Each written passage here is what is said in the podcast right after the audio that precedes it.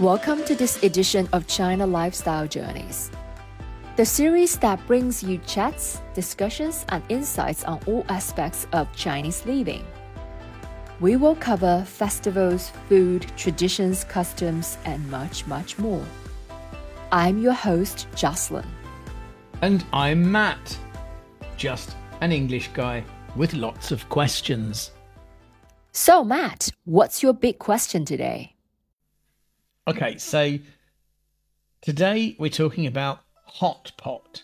Now, this is a bit confusing for a British person because when we hear the word hot pot, we think about a very traditional English type of food. It's a dish from the northwest of England, actually. It's very famous. I'll give you the Cambridge English Dictionary definition of hot pot. Hot pot. A mixture of meat and vegetables, usually with sliced potatoes on top, cooked slowly in a covered dish inside an oven. So, can you imagine that? It's meat with vegetables and it's slow cooked in like a stone pot with potatoes on top and it's cooked inside an oven for about one hour. So for me, that's hot pot. So you can understand how I'm confused when I came to China and everyone said, let's eat hot pot. I'm thinking about the slow cooked meat stew with potatoes on top. So obviously, my first question is what is Chinese hot pot? Well, the Chinese name for hot pot, 火锅, literally means fire pot. It's a shared communal meal. Um, there's usually a large pot in the middle of the table, and the pot filled with a special soup. And the soup is constantly heated underneath. Then we take different kinds of raw food items, uh, like raw meat, raw fish, and raw vegetables, and we cook them in the soup everyone joins in this cooking activity and then you take out the cooked pieces of food one by one from the soup and use special dipping sauces for extra flavor. So sometimes the soup is made of vegetables, sometimes uh, from meat, and sometimes it's really spicy. I see. So you cook the food yourself, and everyone shares the big pot of soup in the middle of the table but you said the soup is really spicy. But what if I don't like spicy food? What happens then? You said everyone is enjoying the spicy hot pot, spicy soup. But if I don't like spicy food, do I have to go hungry? Do I eat nothing? Ah, that's where it gets interesting. Nowadays, many people choose a twin or double hot pot, and the soup dish is divided into two and you can have one half spicy and the other half not spicy. And there's also another solution. You can even get individual little hot pots.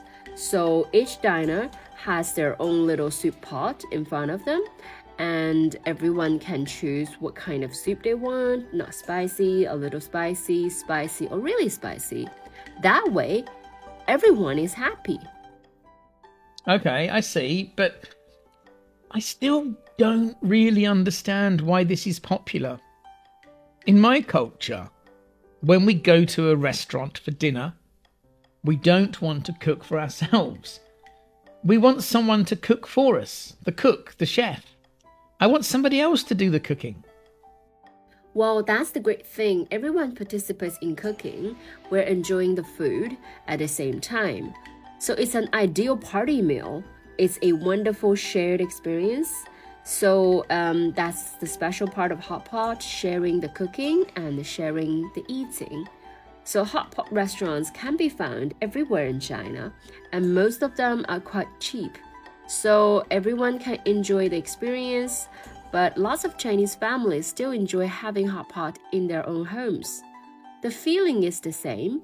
We cook together at a table and we eat together.